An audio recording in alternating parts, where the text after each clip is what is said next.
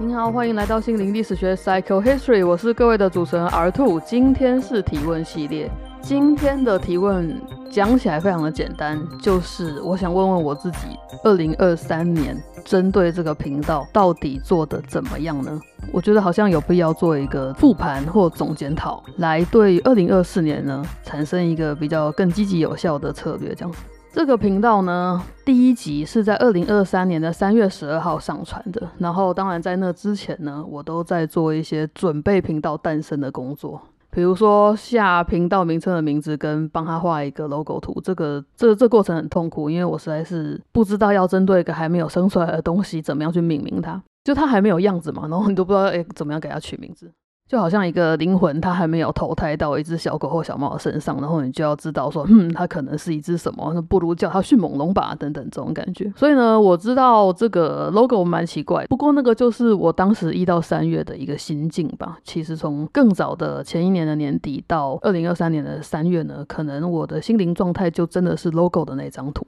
logo 的那张图是什么呢？其实 logo 的那张图是一个 temple。那张图是我用 Mid Journey 去产生出来的，然后我当时不知道怎么样去描绘我那个内心的风景。不过如果我静下心来，然后闭上眼睛去想象的话呢，大概就是那样子，在夜晚里面有一个空间，那个空间是类似金阁寺的一种存在，那好像就是我的一个心灵空间这样子。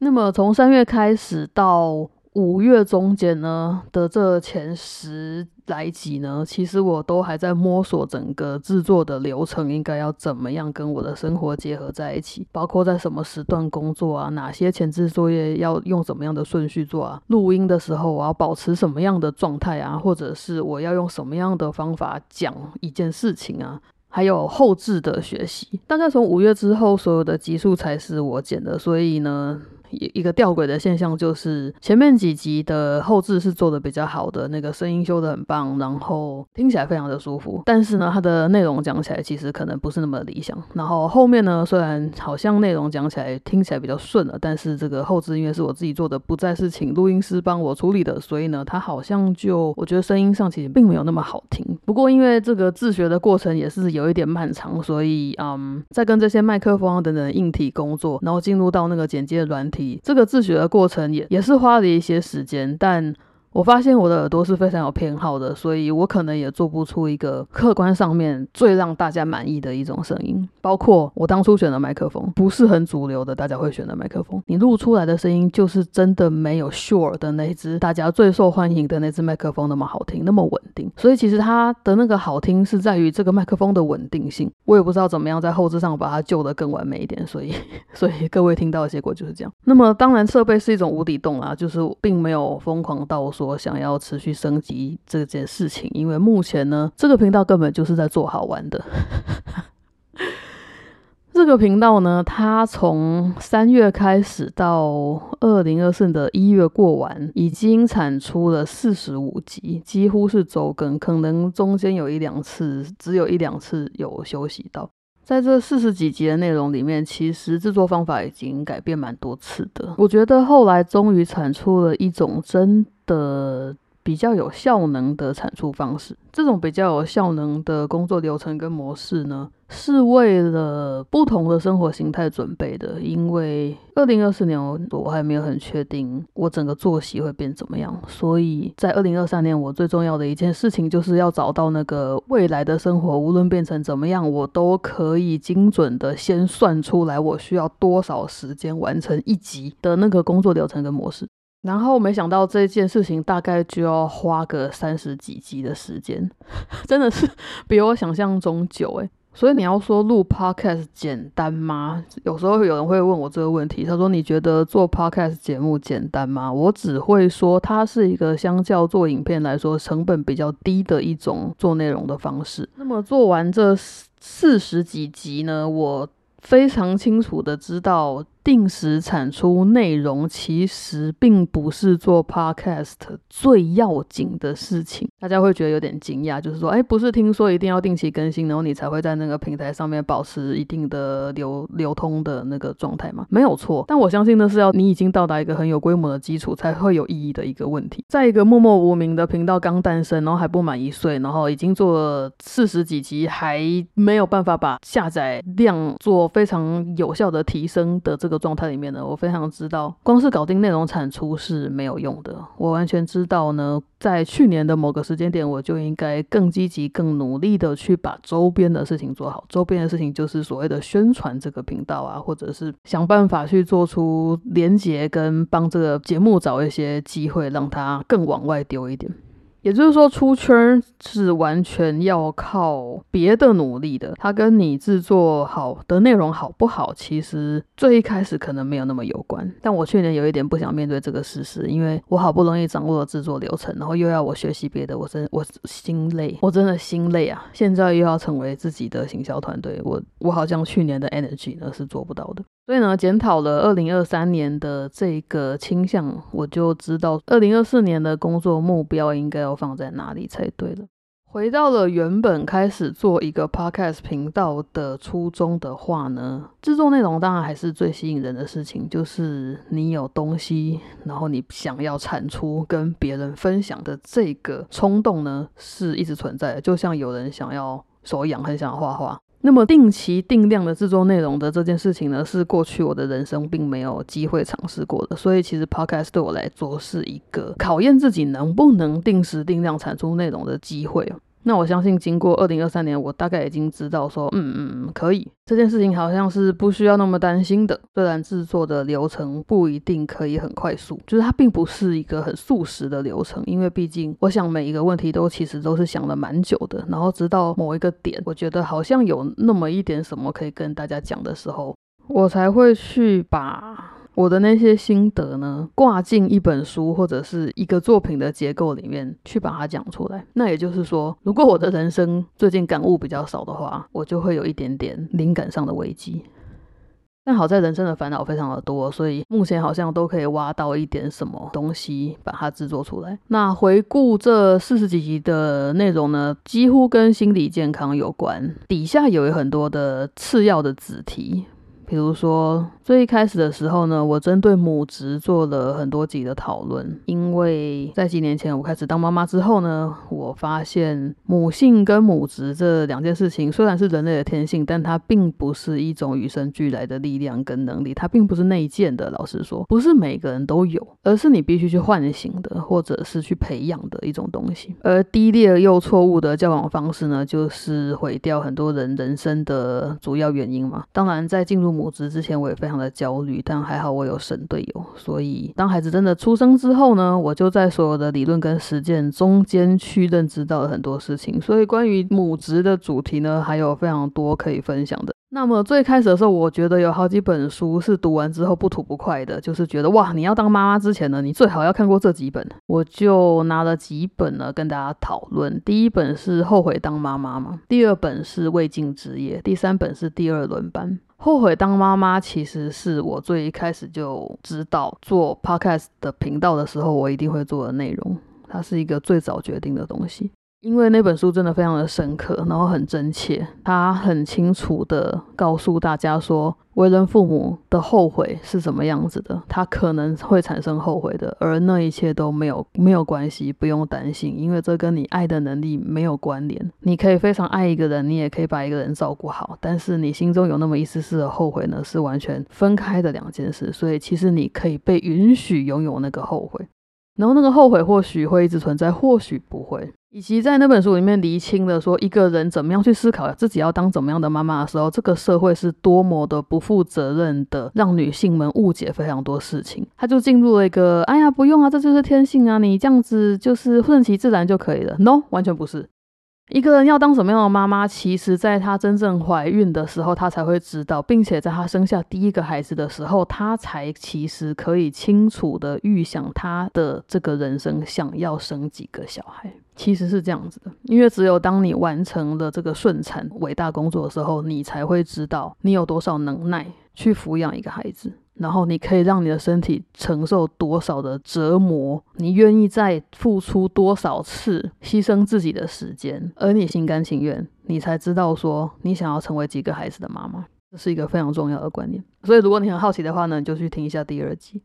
另外两集未尽之夜还有第二轮班，其实是在讨论分工的事情。那因为我的家庭结构跟大家不太一样，我的家庭结构是两个女生组成的家庭，所以跟一般的异性恋女生跟一个异性恋男生的这个结婚的状态其实不太一样。所以呢，其实在建立家庭上面，我们会有一些困难。那个困难并不是我们缺少了精子，那个困难是我们的收入结构并没有得到那个男性的红利保障。这是一个非常严重的问题，以及大家都会幻想说，同性伴侣之间分工是不是就会比较平均呢？对，会比较平均一点。但是我觉得人与人之间的那个从爱情进入婚姻之后，然后再同居生活在一起，成为家人的那整个过程呢，它形塑的那个分工还是跟你们之间关系的 dynamic 非常的有关。所以呢，啊，那两集其实最重要的事情是告诉大家说，没有人可以平衡工作跟育儿。没有，谢谢大家，不用幻想，不要有压力，就是没有。你一边做得好，另外一边就会懒。你两边做的一样平庸，就两边一起平庸。所以那个工作超有效率，然后升官非常顺遂，收入爆高，然后又可以当 A 加妈妈的这个幻想呢，其实都是那些 Instagram 的网红刻意制造出来的奇怪人格。他其实一定有所不足跟做不到的地方，他是有极限的。因为写书的人他成就已经非常的高了，而他非常肯定的告诉你，他跟他两个儿子之间的困难是什么。然后他是在一个非常先进的。婚姻姻关系里面，就是她的老公是几乎可以把女性主义倒背如流的那种好男人，这样子。即便如此，他们两个都没有办法非常成功的找到让两个伴侣都事业成功，又一起把小孩养好的方法。他们发现，只要你是两个家长一起育儿的话呢，其中一定有一方要在某个时期去牺牲自己的事业，然后他们选择的方法就是轮流牺牲，这没有办法。然后呢，在这个台湾的一般场景里面呢，就通常是负责生育的那个人，也就是异性恋女生去担任那个牺牲的角色，而这也就导致了第二轮班的讨论，就是说，本来两夫妻的生活跟加上孩子以后的这个家庭结构的分工呢，其实会产生一个巨。变，而如果双方男女双方呢都没有很强烈的自觉跟意识，必须要去重新讨论或者是实时检视的话呢，你们就会落入一个让彼此都非常失望的循环里面，因为那个模式会产生不公，并不是说什么男生做的少，女生做的多就男生得利了，其实不是的，它没有那么简单，它所造成的心理效应呢非常的高昂。关于一个人愿意为自己的家庭付出多少力气，在家务上面付出多少力气呢？其实也跟他自己个人的成就满足感、收入所得有非常大的关联。所以，如果你非常好奇的话呢，我没有很推荐你直接马上去读，但是你可以去听听看第五集。你晚班到几点？晚班的概念很简单嘛，就是你如果有全职工作的话，你上班帮你的老板工作，然后你下班回到家里呢，你就是家里的奴隶，你就是多比小精灵。接下来呢，有一些集数是关于一个非常特殊的工作，那个工作叫做程序监理人，然后它是跟离婚诉讼有关系的一件事。做那几集呢，是非常想要推广这个概念，因为离婚是一个非常大的关卡，然后它对所有人来说都是会伤心的一件事情。但是呢，其实我们的政府呢，竟然有在努力把这件事情做得更好，也就是说，他们关心。的这个未成年人，或者是没有办法照顾自己的、没有行为能力的人的福利。那么，其中针对未成年人来说呢，他们在离婚诉讼之中扮演的角色就是一个被分配的东西。但是他在那个过程之中又会心理受创，所以他们就安排了关于整个离婚过程这个程序上面可以去协助的一个角色，就是程序监理人。那他的工作呢，其实是为了那个没有办法好好整理自己的思绪，或者是不知道自己该思考哪些问题的孩子们，帮他们厘清，并且说出他们心声的一种角色。很多种人都可以做这样子的角色，通常是助人的工作，譬如说啊，原本这个就会出现的律师啊，或者是常常在这种时候要去家访的社工啊，或者是我觉得最有效的其中一种就是心理师。心理师真是棒透了，你想想看嘛，那就是一个大家都创伤，每个人都气死，然后互相吼叫的世界。当有一个非常冷静、客观又中立的心理师在你们身边的时候，你是不是会？回过神来，好好当个人呢？会，你会的。再加上离婚这件事情，它牵扯的不是利益，而是爱。关于小孩跟谁呀，然后怎么样建立新的生活模式的这些问题呢，都跟那个爱还有那个分享有关。所以它不是像财产一样可以用一个数字就可以讨论搞定的事情。大家最困难的事情其实是如何告知孩子嘛，以及让孩子去思考说他在这中间如何的无辜没有错，然而他必须做一些决定，他可能。必须要决定跟哪一边生活比较多一点时间。或者是他没有行为能力，他就是太小了，他要被决定。那么怎么样决定对他是最好、最大利益的决定？就是程序监理人会帮助正在打离婚诉讼的夫妻呢去厘清的一件事情。那么这是一个付费的服务，也就是说，在打官司的那个人要付钱，他们付的钱远远低于那些人应该得到的报酬，因为这是一个非常辛苦的工作。然而，为了社会的正义，法官呢会去判断哪。些离婚诉讼案件的双方会可能需要这样的服务，然后就去找程序监理人来协助他们。好的，也就是说，在这个离婚的过程之中，有多一个人把关，这样子有多一份报告给法官参考，然后希望可以让每个人的人生少一点创伤，这样子。这个频道还有另外一种内容，叫做去看看。去看看呢，其实呃是我针对表演性的作品所做出的一些评论或者是观点。表演性的作品是比如说现场的表演的作品，舞蹈啊、戏剧啊，或者是那种你知道在剧院演的那种东西。那另外呢，也有可能是影视作品、电影啊，或者是影集啊等等。如果我觉得看完之后觉得嘿有什么东西我想通了呢，我就会跟大家讲一下这个内容上面呢，以剧场相关的内容来说，就是一个自杀式的行为，因为其实这个实在太小众了，所以其实我知道你只要出这样的内容呢，那个点阅率是不可能起来的。但没有办法，这是我本来的本业之一，所以我觉得用一个全新的方法去尝试我原本已经琢磨很多年的专业呢，是一件很有趣的事情，所以这就是一个非常任性妄为的技术，这样子。那么其他呢？如果是影视影集的话，我觉得多多少少还是想要蹭一下热度吧，因为我跟所有的观众之间没有任何的交叉点，就是我们中间没有任何的共同点，人家没有理由要来听这个频道，所以我还是需要一些大众媒体上面有关的内容，让大家进到这个频道里面来。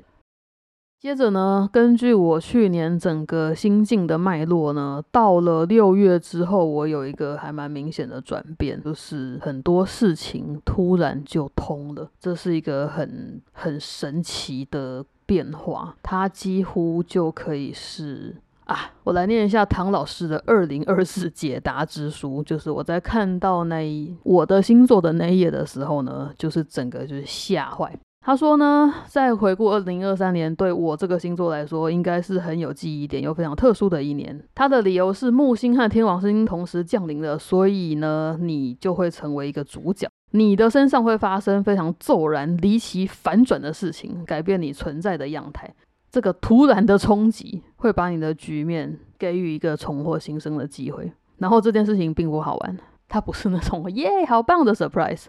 它是一个把你从舒适圈踢出去的过程，然后呢，我就再度的跪下了。唐老师太厉害了，我跪。基本上这段话就总结了我的二零二三年，我产生了我没有办法想象的变化。然后原因只是因为我在我的内在想通了很多事情，或感受到了很多事情，然后它就砰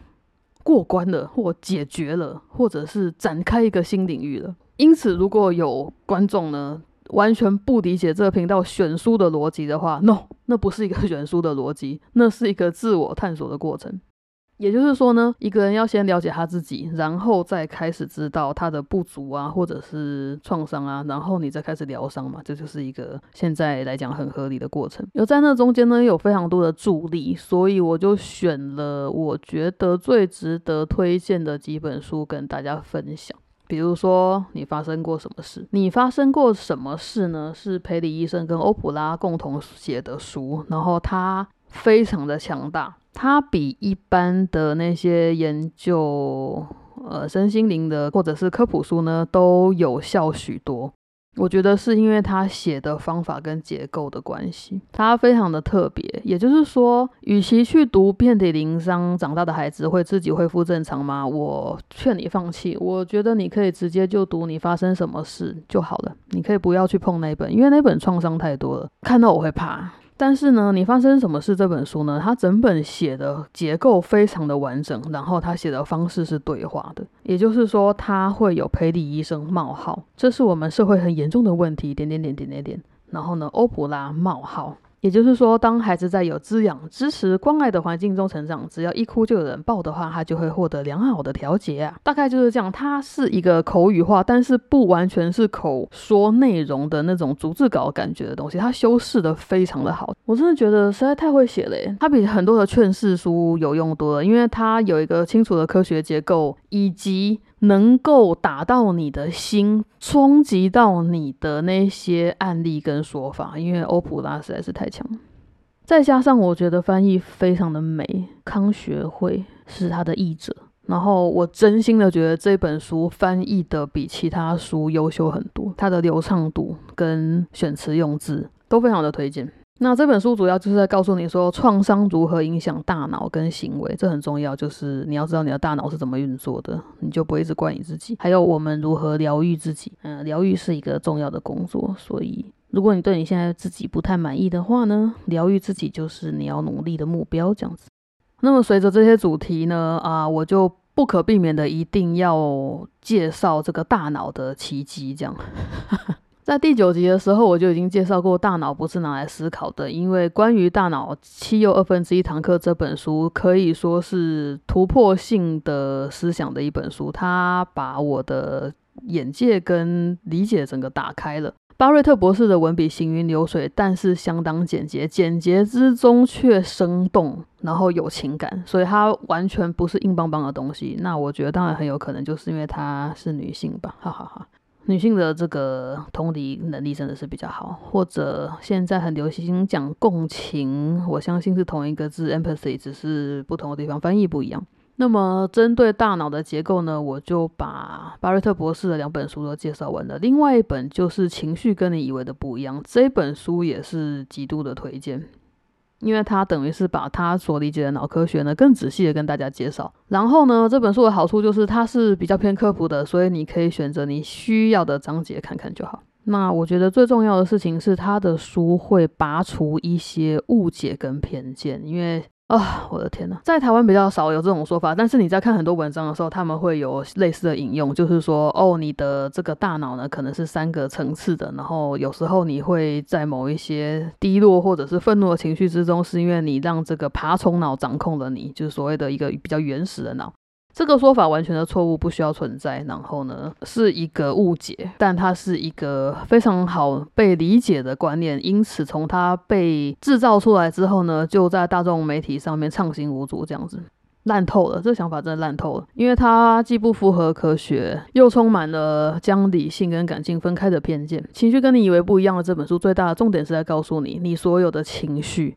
那些感受。还有你所有的以为你理性的想法，在大脑里面都是同一种东西，它们就是类似的神经元产生的类似的电流产生的类似的连接，没有什么不同。所以你必须重视你的情绪，如同重视你的想法。因此，当你压抑你的情绪或否认你的情绪的时候呢，你的大脑跟身体就会出现一些问题。而在此状况下，你的大脑生病的状况下，其实你是不可能产出所谓理智、理性、客观的想法的，因为人就是活在自己的主观之中的，只是我们的主观可以跟彼此有所连接。这是那本书最重要的几个观念之一。那么它有什么效用？就是它基本上帮你拆解的情绪概念，其实你是有机会脱胎换骨的。对我来说，那本书可以带来的转变性就是这么大。它是一个认知上面的强大转变。然后呢，呃，在某些集数里面，我提到了一个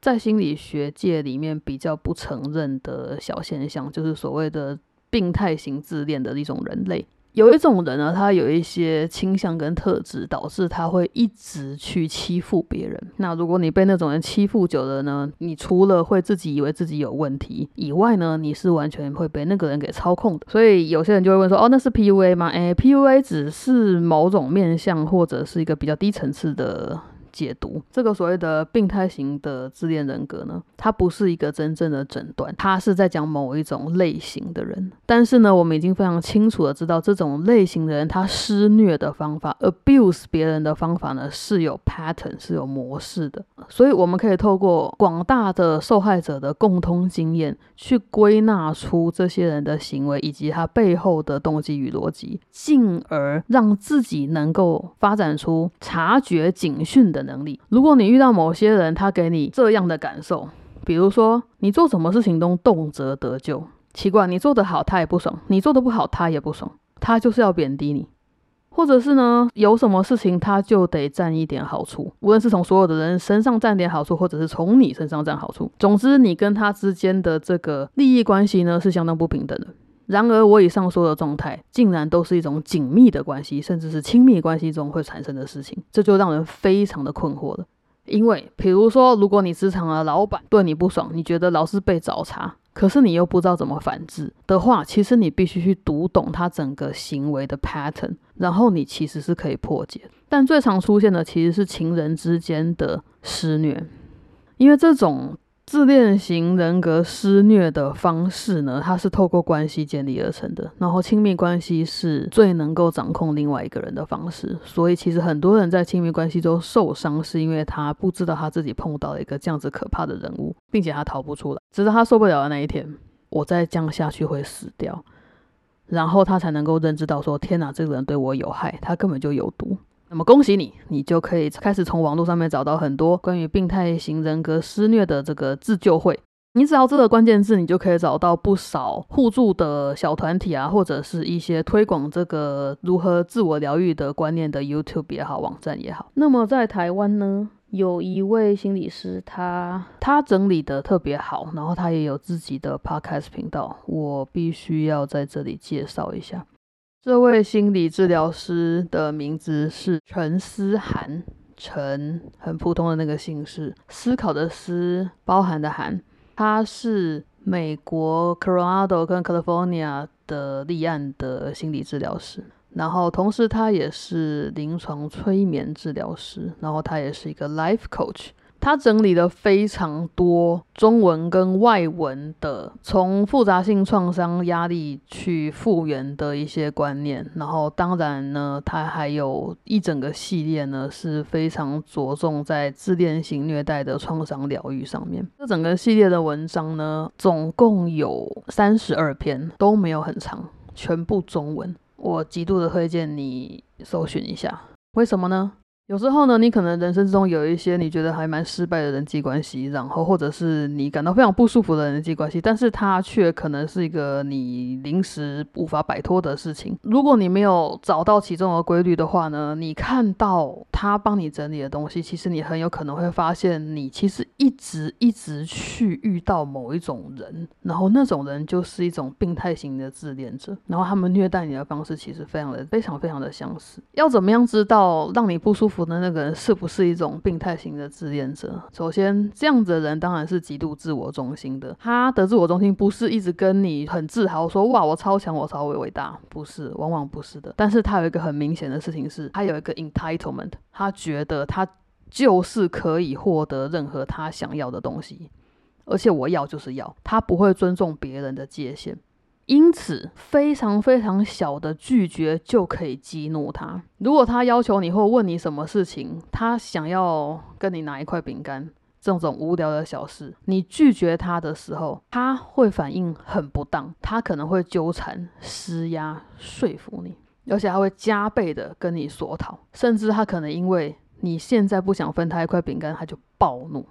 或者是一种被动式的攻击，或者呢，就是你发现。一两天后呢，你背部中箭这样子。举另外一个例子，如果你很赶的时间，你要出门去上班了，然后你的某个家人不顾你的行程，不顾你的时间，每次都要在你踏出家门之前拿一个很不急迫的事情要你停下来帮忙，或者是问你的意见，他很刻意的在耽搁你的时间，然后呢，你就只好客客气的跟他说：“我现在真的要赶着去上班，你这件事情呢，我一定会处理，可是能不能等我回来？”这个就是拒绝。当你拒绝他就暴怒的话，或者当你拒绝他就开始要去死，这种很有病的反应的话呢，叮咚，你在面对的那个人很有可能就是自恋型的施虐者。如果你常常在一段关系中觉得被错误的对待，然后或者是你明明就一片好心，然后别人嗯却不尊重你，然后辜负你，甚至把你踩在脚底下，或者是你不知怎的，就是一直被针对，你没有被欺负，可是你就处处被针对，就是某个人看你很不爽，都很有可能你遇到的就是这种人。那么这件事情呢，我是怎么发现的呢？这件事情的发现对我来讲实在太有趣了。我一直到看完了一个实境秀，才发现原来我的好多段的人际关系的经验都归根于这样子类型的人。那个实境秀叫做《Ultimatum》，最后通牒。然后是酷儿版的，所以叫酷儿的爱。里面其中有一对伴侣呢，他们两个女生嘛，然后在一起，然后时间也蛮长的，两年多。但是呢，他们的关系呢，就是反反复复的一直闹分手，然后但是又一直一定要在一起。然后好像两个人性格都很强烈，但是其实你看过了之后，你就会发现其实是 A 一直欺压着 B。他欺压别人的方式呢，对我来讲实在太有既视感了。他说他种种的说话，跟他所做的行为，跟他攻击的方法呢，完全就是我经历过的那几段人际关系的一个经典代表。于是我在 伟大的社群网站上面，比如说 TikTok 或者是 Instagram 上面，我就发现了一个非常关键的字，很多人跟我。我一样看完这个实境秀的时候，被 trigger 了一个非常恐慌的反应，因为你发现施虐者了，你想起你过去不好的回忆，然后呢，就有一群人在网络上面互相呼呼集体疗伤，然后我们的共同关键字就是自恋型人格的施虐者。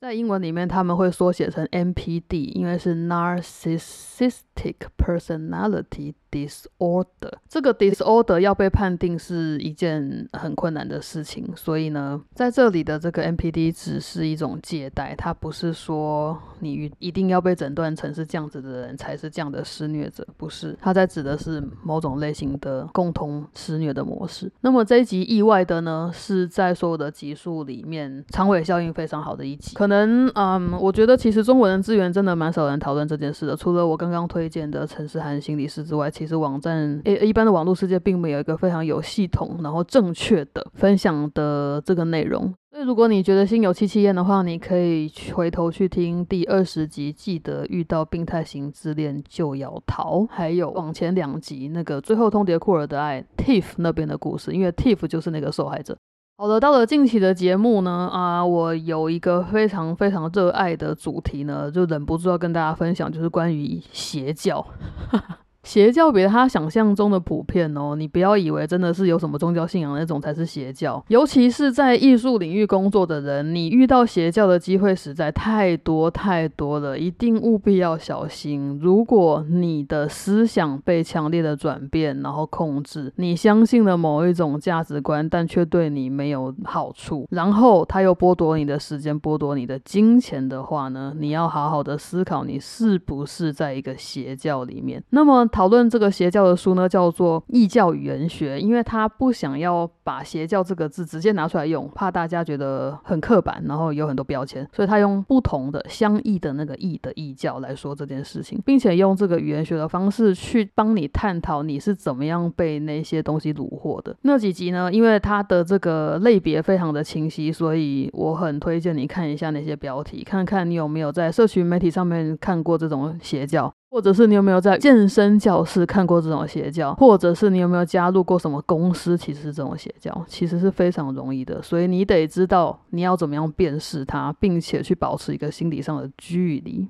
那么最后呢，前两集我终于处理了 self talk 的这个议题，因为这个议题有一点害羞，所以我拖了很久才才做出这两集这样子。我的 self talk 跟别人有点不一样，但 anyway self talk 呢，令人惊讶的是，它百分之九十五的时间都是负面的。它对你没有任何的益处。但是人时时活在 self talk 自言自语、内在对话之中，所以这个小对话呢，我们找到了专业书籍叫它 chatter 小对话。在这本书里面呢，他跟你解释了这个小对话 chatter 产生的成因。当然呢，他跟你分析它的类型，还有它会对你造成怎么样的不良影响。那当然最重要的事情是呢，他花了非常多的章节呢，帮你建构一个工具箱，让你可以去对抗这个不良的负面的自我对话。所以在你能够用一个正向的自我肯定句来鼓舞自己之前，你可能得先想办法去暂停你负向的自我对话，让它回到一个比较中性的、舒适的状态。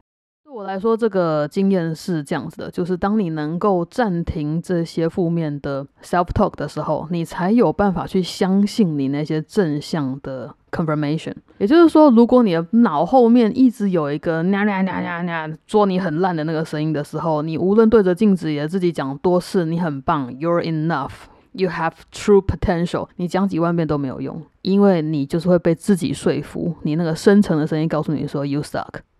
好，所以这本书呢，嗯，最推荐的就是最后一个章节工具箱。当然，你你不想要读的话，就听完了两集就 OK 了，尤其是下半集这样子。好的，检讨完了二零二三年的所有的内容之后呢，我知道我完全在一个自己的主观里面，我会觉得还好吧，主题没有跑很远吧，就是应该很多都有相关吧。然后我知道在外人眼里看来完全不是这回事，他会你们会很惊讶说前前一分钟在讲大脑，然后下一集跟我讲邪教杀小。但是呢，这一切事情是有层次的，它是有基底的。其实基本上你必须要有一些知识常识，你才有办法去读懂更多议题。所以，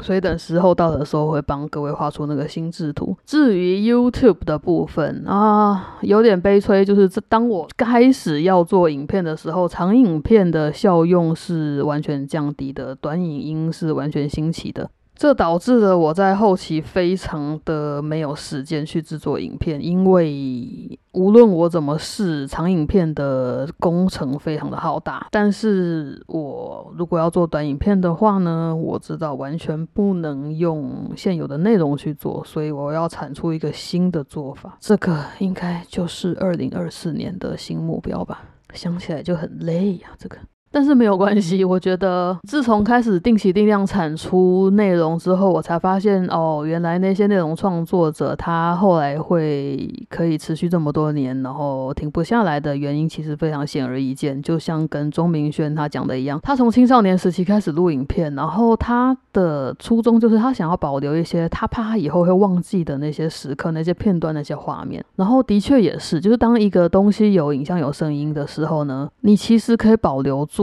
比文字比你写下来的笔记更多的东西多太多了，所以偶尔呢，如果我回顾一下我做的内容的话，我就会发现哦，我原来那个时期在想这件事情啊，那对我来讲是一个非常好的提醒。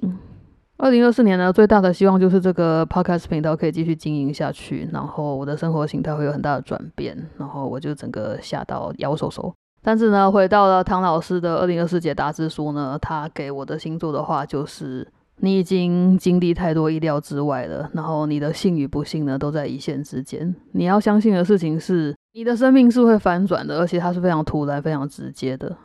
所以你以为放不下的，没想到你一下子就可以放下，还很开心。你以为执着的，转个念就发现毫无必要，你可以潇洒的离开，你可以重新认识你自己，转变大到不可思议。转变，你可以转变的。我要相信自己呢，有这个转变的力量，可以适应新的生活。这样子，也希望你的二零二四年呢，过得会比二零二三年更舒服、更有趣、更踏实、更精彩。然后，如果你觉得有点彷徨的话，我真心的推荐《二零二四解答之书》。无论你相不相信星座啦，汤老师的文字是有疗愈力量的。他其实就算你不相信他给你意见的那些理由，他都可以带给你一些真的是顿悟诶，顿悟跟指引这样子，我觉得有点可怕。就是他要写一个。通用的书，但是它却可以精准的对到你的个人经验，这样子。好的，今天的录音环境依然非常的尖刻，就是有施工，然后又有猫啊，我的老天！不过呢，没关系，这就是人生，我会努力下去的。也希望你有时间的话呢，就回来这个频道玩玩，看看有没有你有兴趣的主题。最后呢，请记得按赞、留言、加分享、订阅频道并开启小铃铛，非常感恩大家。欢迎你来这边玩，感谢你来这边玩。我是 R 土心灵历史学，下回见喽，拜拜。